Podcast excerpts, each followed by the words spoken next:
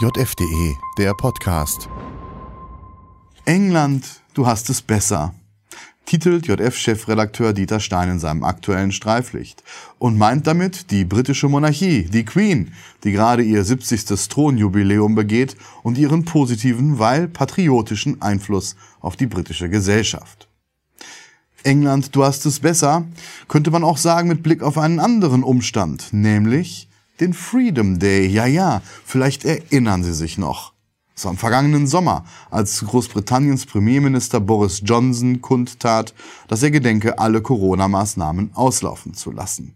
Das führte zu einem hellen Aufschrei, vor allem hierzulande. Die allseits bekannten Experten bis hin zu unserem mittlerweile Gesundheitsminister Karl Lauterbach warnten, verantwortungslos sei das, was Boris Johnson da in England täte.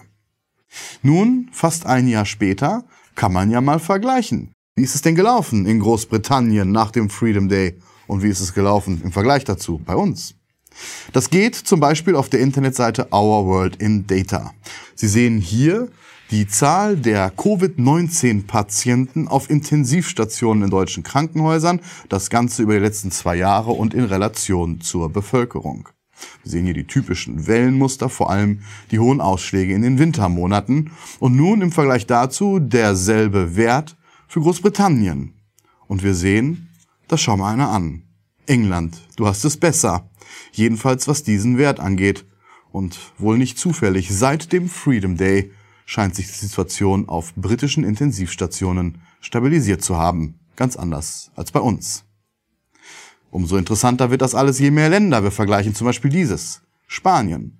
Das Land in Europa mit der zweithöchsten Impfquote, deutlich höher als bei uns. Allerdings gebracht hat es mit Blick auf die Intensivauslastung offenbar nicht allzu viel. Die Kurve ähnelt eher der deutschen als der britischen. Dasselbe gilt für Frankreich, ein Land, das im vergangenen Herbst eine Impfpflicht in der Pflegebranche einführte. Gebracht hat es offenbar wenig. Wiederum ganz anders, ähnlich eher wie in Großbritannien die Lage in Schweden, na, Schweden, natürlich. Das Land, das dadurch bekannt wurde, dass es kaum Corona-Maßnahmen ergriffen hat, wesentlich liberaler mit der Pandemie umging. Und wir sehen hier, auch Schweden stand in den vergangenen Monaten deutlich besser da als Deutschland, was die Intensivauslastung mit Covid-19-Patienten betrifft. Nicht ganz so groß sind die Unterschiede bei einem anderen Wert, ebenfalls wichtiger Wert, nämlich die Todeszahlen pro Einwohner an oder mit Covid-19. Auch hier dieselben Länder wie gerade im Vergleich. Da sehen wir, dass sich die Kurve im vergangenen Winter bei all diesen Ländern doch in einer ähnlichen Größenordnung bewegt. Tatsächlich den höchsten Ausschlag verzeichnet auch hier Spanien, also das Land mit der zweithöchsten Impfquote in Europa und der höchsten Impfquote unter all den hier verglichenen Ländern. Was wir hier hingegen nicht sehen, sind große, dramatische Unterschiede in den Todesfallzahlen jener Länder mit liberalerer Corona-Politik und derjenigen mit schärferen Maßnahmen im vergangenen Winter. Unterschiede, wie man sie aber erwarten müsste, wenn man die Darstellung dieses Themas in deutschen Leitmedien und von Seiten zahlreicher Politiker zugrunde legt. Warum ist das so? Wie erklärt sich das? Das müsste man dringend intensiver und tiefer analysieren und auswerten und vor allem die richtigen Schlüsse daraus für die Zukunft ziehen. Doch genau das geschieht nicht. Im Gegenteil, unser Bundesgesundheitsminister Karl Lauterbach warnt schon wieder vor neuen Varianten und neuen Wellen im kommenden Herbst und fordert, schon jetzt die gesetzliche Basis dafür zu schaffen, erneut starke Maßnahmen zu erlassen bis hin zu Lockdowns und Maskenpflichten, Begriffe, die schon wieder in unseren Medien kursieren.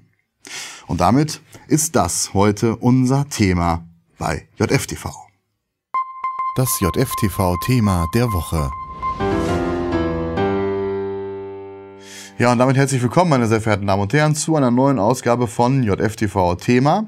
Herzlich willkommen auch an unseren heutigen Gesprächspartner, den frisch gewählten Fraktionsvorsitzenden der AfD im Nordrhein-Westfälischen Landtag und Mediziner als auch Gesundheitsexperten, Dr. Martin Vinzenz. Herzlich willkommen, Herr Dr. Vinzenz. Ich freue mich sehr. Vielen Dank, dass ich da sein darf. Ja, Herr Dr. Vinzenz, Sie kennen natürlich die Zahlen, die Statistiken, die Grafiken, die wir gerade eingangs gezeigt haben. Ähm, insbesondere dieser Vergleich der verschiedenen Länder mit Blick auf die Intensivbetten, Intensivauslastung, besonders auffällig. Ähm, die Länder, die eine liberalere Politik gemacht haben, standen da offenbar deutlich besser da in den vergangenen Monaten. Das schreit ja förmlich nach einer Erklärung. Also können Sie eine solche liefern? Wie erklärt sich das? Ja, das ist ganz spannend. Also äh, auf der einen Seite, man darf sich von den Zahlen da auch nicht ähm, ganz dann so irritieren lassen. Wir haben schlichtweg ähm, keine richtig guten, auch nach zweieinhalb Jahren Pandemie, wenn man so möchte, äh, keine guten belastbaren äh, Zahlen, die das, das, wo man tatsächlich eine Vergleichbarkeit herstellen könnte. Also es könnte zum Beispiel auch einfach daran liegen, dass Deutschland äh, manchmal um den Faktor vier Beispiel Schweden oder, oder andere Faktoren, auf jeden Fall deutlich mehr Intensivbetten hat und äh, man hier auch deutlich früher geneigt ist, beispielsweise die Menschen in ein Intensivbett zu legen. Das heißt also, man kann die, man kann die Zahlen auch nicht unbedingt vergleichen. Was wir aber zum Beispiel sagen können, ist, dass wenn wir uns beispielsweise dann wieder die Todeszahlen angucken, dass beispielsweise Schweden denen man ja oft nachgeworfen hat, sie sind da besonders liberal und haben ihre Bürger gefährdet, dass sie mit vergleichbaren anderen Staaten, was Bevölkerungsdichte angeht, was Gesundheitssystem angeht, dass sie sogar am Ende besser dastehen. Also diese, dieses Mehr an Freiheit überhaupt gar keinen negativen Effekt auf die Ausbreitung der Corona-Pandemie gehabt hat. Und das sehen wir zum Beispiel jetzt auch bei den ersten großen äh, Studien, die zu dem Thema rausgekommen sind, dass die Maßnahmen, die uns vorgehalten wurden, dass man damit Menschenleben rettet, dass das sein muss, damit hier die Leute überleben, dass das am Ende wahrscheinlich ein total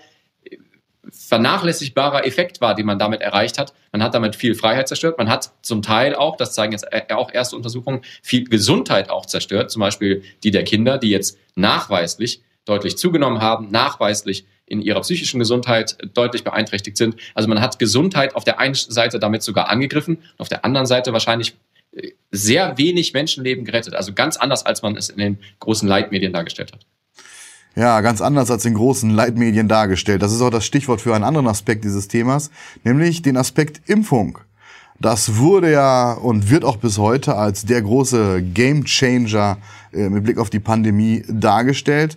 Allerdings, wie wir gerade eingangs auch gesehen haben, vergleicht man dann Länder miteinander. Ein Land mit einer hohen Impfquote wie Spanien ähm, hat jetzt keine positive Wirkung dadurch gehabt im Vergleich zu anderen Ländern, weder bei der Intensivauslastung noch bei den Todesfallzahlen. Und auch in Frankreich, die im Herbst verabschiedete Impfpflicht in der Pflegebranche, hat auch dort offenbar keine zumindest große, auffällige Wirkung erzielt. Trotzdem bestellt Bundesgesundheitsminister Karl Lauterbach weiter in großer Menge Impfstoff. Trotzdem wird die Impfung auch weiterhin von Medien und Politik als das Allheilmittel gegen das Coronavirus dargestellt. Was sagen Sie denn dazu?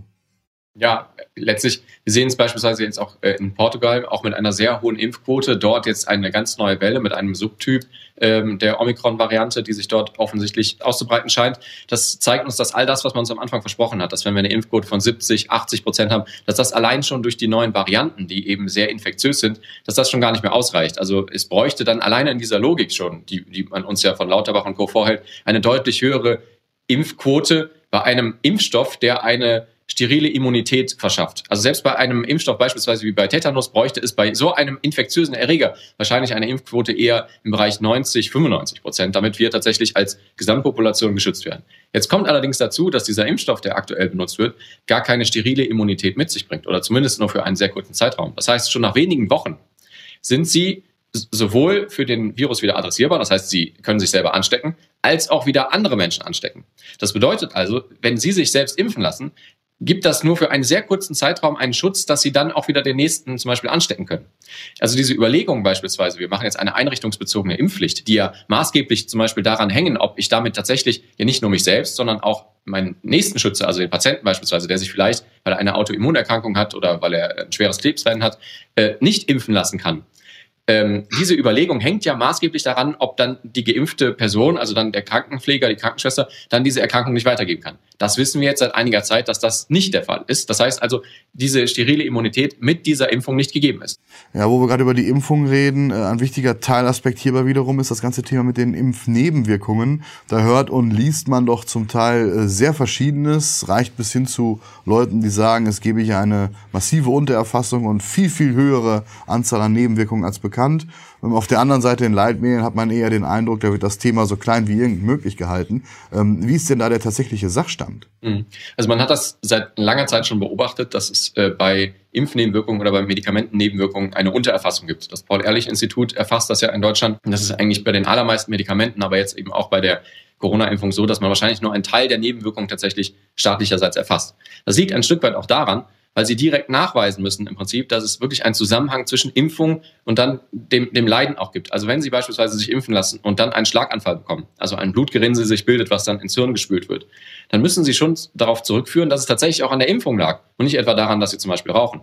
Das heißt also, sie können erst bei einer sehr großen Population dann sagen, ob beispielsweise durch die Impfung eine ein, ein Mehr an Schlaganfällen auftritt, als es in der Normalbevölkerung aufgetreten war. Und diese äh, Fälle, die sie dann erfassen, das ist im Einzelfall für das Paul-Ehrlich-Institut und für die offiziellen Meldezahlen sehr schwer zu erfassen, ob es dann tatsächlich wirklich auch an dieser Impfung dran lag. Deswegen geht man davon aus, dass es dort tendenziell eine wahrscheinlich sogar sehr starke Untererfassung gibt und es viel mehr Nebenwirkungen gibt als das, was offiziell ausgewiesen ist. Nichtsdestotrotz, alleine das, was schon beim Paul-Ehrlich-Institut ausgewiesen wurde, also alleine das, was dort schon an staatlicher Seite erfasst wurde, ist für eine Impfung die erst seit so kurzer Zeit ja auf dem Markt ist und angewandt wird, ist schon extraorbitant und enorm. Also es gab schon andere Impfprogramme, beispielsweise bei der äh, Grippe damals, eine, eine besondere Grippewelle, äh, die im Umfeld war, wo es wenige Fälle von Narkolepsie, also der Schlafkrankheit, aufgrund der Impfung dann auftraten. Und da hat man dieses Medikament zwischendrin dann einfach vom Markt genommen und hat quasi die Impfkampagne dann gestoppt. Wir sind mittlerweile an einem ganz anderen Stand, wo es tatsächlich manifeste Todesfälle aufgrund dieser Impfung schon gibt. Und wir impfen trotzdem weiter und wir impfen an einem Punkt, wo wir wissen, dass beispielsweise für Kinder, und das ist äh, sehr erstaunlich, die Erkrankung de facto äh, ein absolut vernachlässigbares Risiko ist. Und trotzdem beispielsweise gibt es da auch die STIKO, die dann jetzt auch für die kleineren Kinder eine Impfung empfiehlt.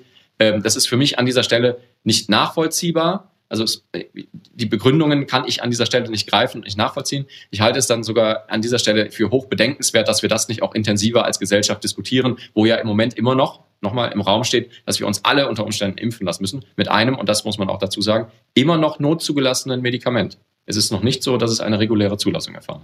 Und nun erleben wir etwas, was uns sehr vertraut vorkommt aus den letzten zwei Jahren, nämlich der gute Karl Lauterbach warnt. Er warnt vor einer neuen großen Welle im Herbst. Er warnt vor neuen Varianten, die auch wieder gefährlicher seien.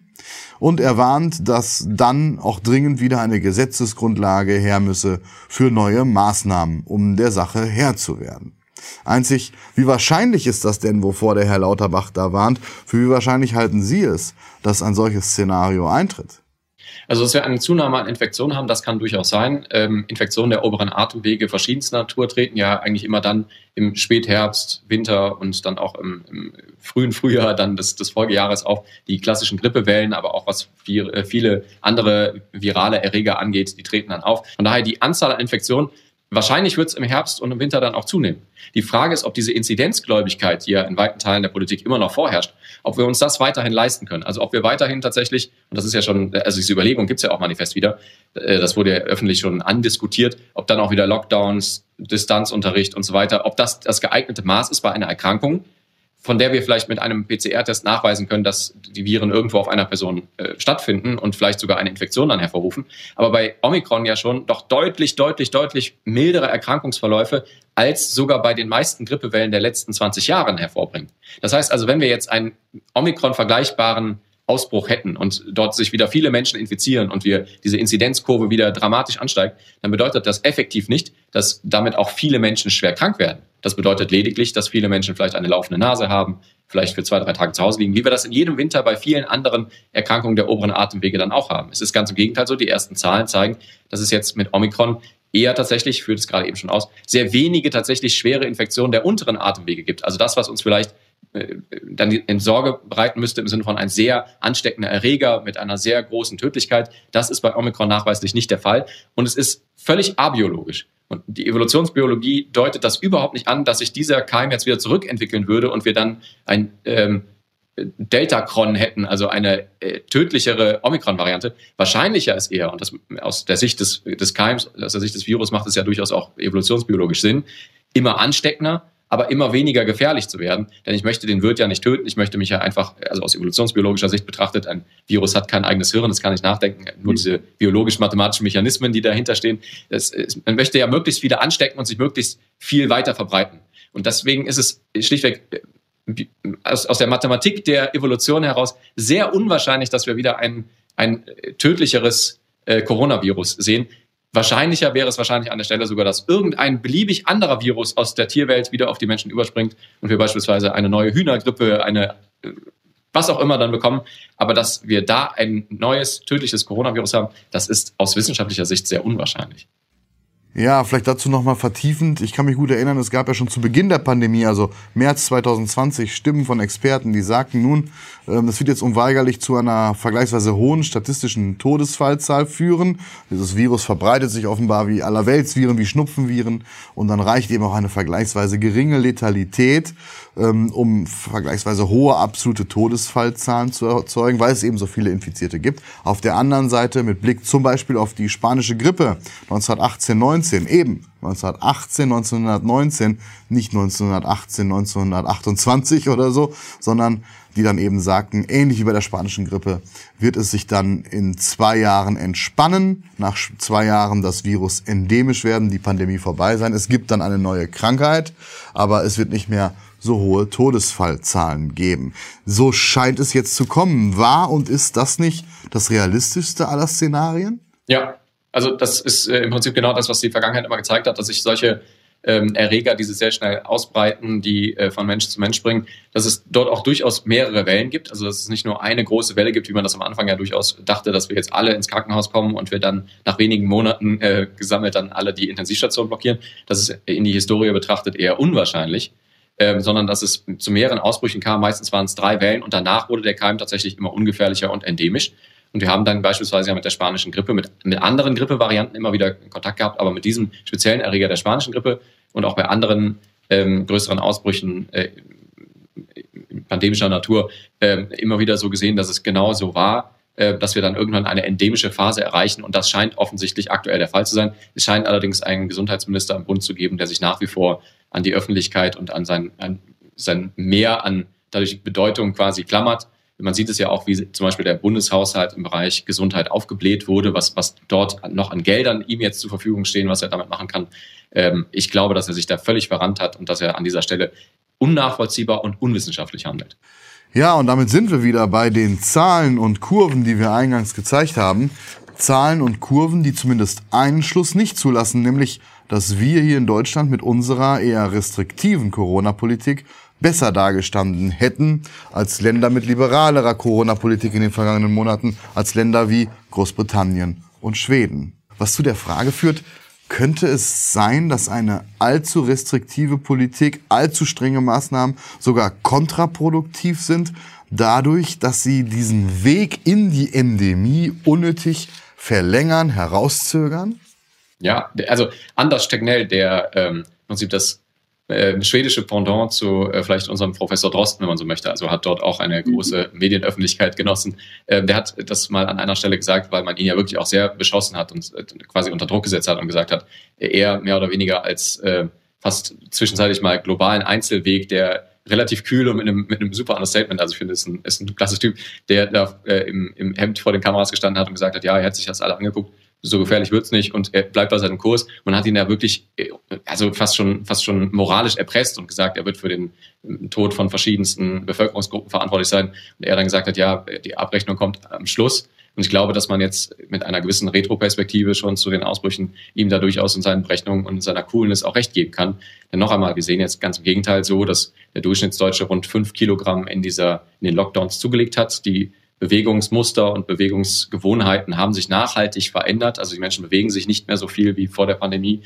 Ähm, hohe Zahlen von beispielsweise ähm, verschiedenen psychischen Erkrankungen bei den Kindern und Auffälligkeiten. Also zwischendrin eine Studie sagte, ein Drittel, ein Drittel aller Kinder zeigen psychische Auffälligkeiten durch die Lockdowns. Also wir haben es ganz klar an dieser Stelle nicht nur so, dass diese, dass diese Lockdown-Politik, dass diese Einschränkungen bei einem solch infektiösen Keim schlichtweg nicht mehr Stand der, Stand der Wissenschaft waren und wahrscheinlich auch diese Infektionen gar nicht nachhaltig verhindert haben. Wir sehen das beispielsweise auch, was die Maskenmandate angeht, also dieses, das, die Verpflichtung zum, zum Maskentragen, dass das zwischenzeitlich quasi die Ausbreitung von mir aus eingebremst hat und in klinischen Studien auch gezeigt hat, dass es eine Ansteckung im Raum unter Umständen verhindert. Aber auf große Länder, auf große Counties, beispielsweise in den USA, da gibt es eine vergleichende Studie gezeigt, äh, gibt es am Ende trotzdem genau die gleichen Ansteckungszahlen, gibt es genauso trotzdem so viele Infizierte, ein bisschen protrahiert zeitlich, aber keine, letztlich keine große Veränderung dazu, als hätte man gar keine Maske getragen, was am Ende tatsächlich zeigt, wir haben unter Umständen dieses endemisch werden des Keims weiter rausgezögert. Wir haben uns unter Umständen wirtschaftlich stark geschadet. Wir haben den Menschen gesundheitlich stark geschadet. Es sind ja viele Krebsvorsorgeuntersuchungen, andere Vorsorgeuntersuchungen abgesagt worden. Man ist dann nicht ins Krankenhaus gegangen, weil man zwischendrin Panik und Angst hatte, weil ja auch wirklich medial das Ganze geschürt wurde, diese Panik vor diesem ähm, Erreger. Ähm, ich glaube, dass wir am Ende des Tages durch diese Politik und durch diese Einschränkung wahrscheinlich sogar mehr Schaden, äh, dass, die, dass die etablierte Politik mehr Schaden angerichtet hat, als äh, das Virus in der Lage gewesen wäre, hätte man es mit deutlich milderen Maßnahmen versucht abzuführen. Ja, und dann werfen wir abschließend noch mal kurz einen Blick in die Parteipolitik. Ich sagte es eingangs, Sie sind frisch gewählter Fraktionsvorsitzender der AfD im Landtag in Nordrhein-Westfalen, hatten gerade auch die konstituierende Sitzung des Landtages in dieser Woche. Und ähm, die Landtagswahl in NRW ist nun ein paar Wochen vorbei. Eine Landtagswahl, bei der Sie sicherlich ein Ergebnis erzielt haben, das unter dem lag, was Sie sich wohl erhofft und erwünscht haben. Ähm, wie sieht's da aus? Hatten Sie mittlerweile schon mal die Gelegenheit, das aufzuarbeiten? Was sind die Gründe? Und vor allem ist ja auch in der AfD ein heiß diskutiertes Thema. Äh, was kann, was soll, was muss man tun, um den, man muss es schon so sagen, Negativtrend oder den rückwärtigen Trend bei Wahlen, insbesondere in westdeutschen Bundesländern, aufzuhalten und wenn möglich zu revidieren? also man muss ja ein Stück weit auch sagen, wir sind als AfD, als ja immer noch so junge Partei, natürlich auch sehr erfolgsverwöhnt gewesen, dass wir direkt auf dem ersten Anhieb in alle äh, 16 Bundesländer im Prinzip eingezogen sind, dann ja auch mit teilweise Traumzahlen im Bundestag, jetzt auch in zweiter Legislatur und jetzt hier in Nordrhein-Westfalen auch wieder in zweiter Legislatur. Man muss es ja auch so sehen, wir sind ähm, in, dieser, in dieser Einzigartigkeit zweimal zur Wahl in Nordrhein-Westfalen angetreten, also und direkt bei der ersten und zweiten, beim ersten, zweiten Wahlantritt in Nordrhein-Westfalen direkt Einzug in den Landtag von Nordrhein-Westfalen. Das sind auch unglaubliche Erfolge auf der anderen Seite, die es so in der Geschichte der Bundesrepublik, äh, ich glaube hier gerade für uns betrachtet, äh, noch nie gegeben hat, dass eine gerade frisch gegründete Partei zweimal antritt, zweimal einzieht. Ähm, von daher. Naja, aber Herr Dr. Vinzenz, der Negativtrend Ihrer Partei bei den vergangenen Wahlen und insbesondere auch die Schwierigkeiten in Wahlen im Westen sind ja nun offensichtlich. Ähm, deswegen nochmal die Frage, was wollen Sie dagegen tun? Das sollte auch, das sollte auch kein, kein Schönreden sein, um Himmels Willen, sondern das zeigt im Prinzip nur, dass viele dieser Protestwähler, die uns am Anfang ja auch so in die Parlamente äh, geströmt haben, dass das, äh, also diese klassischen Wechselwähler, dass das auch kein Fundament ist, auf das man bauen kann, sondern wir müssen jetzt, haben uns im Prinzip mit Ellbogen jetzt einen, einen Raum im, im parlamentarischen Geschäft geschaffen. Wir müssen jetzt schauen, dass sich auch wirklich das verfestigt, es konstituiert. Ich hänge nach wie vor sehr an unseren, also ich stehe zu 100 Prozent hinter unseren inhaltlichen Ausrichtungen und zu unserer Programmatik. Ähm, wir haben auf der anderen Seite aber im Prinzip auch mit diesem wirschen Auftreten, was man wahrscheinlich braucht, um sich diesen Raum im, im politischen Geschäft zu äh, schaffen, ähm, sicherlich einiges an Sympathiepunkte eingebüßt. Also es gibt erste Analysen dazu, die sagen, 70 Prozent der bundesdeutschen Bevölkerung würden uns niemals wählen. Unser Potenzial ist mittlerweile auch relativ geschrumpft, eher auf einen Bereich von rund 20 Prozent.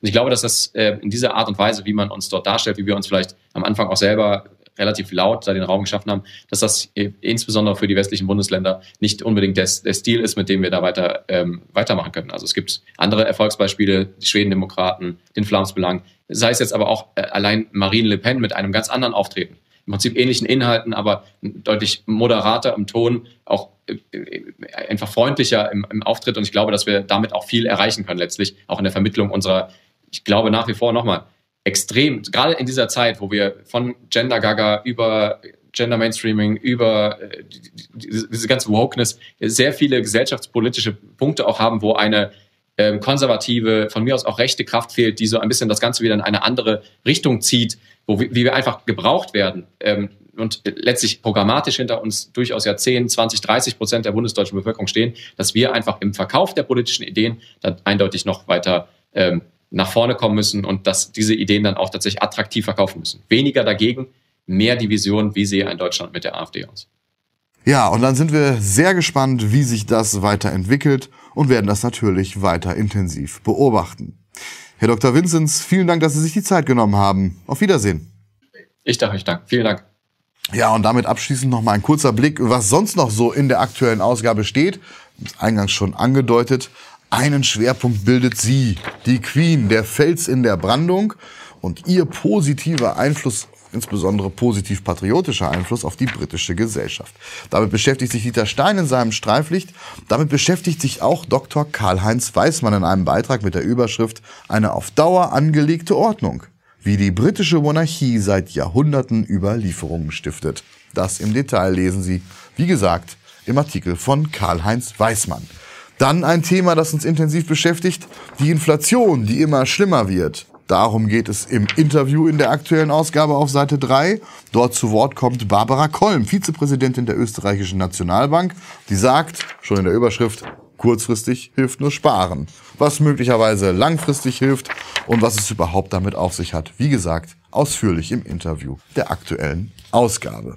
Und die empfehle ich Ihnen wie immer zu abonnieren, wenn Sie es noch nicht getan haben, zum Beispiel im Digitalabo. Alle Infos dazu unter jf.de slash probelesen. Das war's von meiner Seite. Vielen Dank für Ihre Aufmerksamkeit und freue mich auf ein Wiedersehen hier bei JFTV. Das JFTV-Thema der Woche. JFDE, der Podcast. Ein Angebot der jungen Freiheit. www.jungefreiheit.de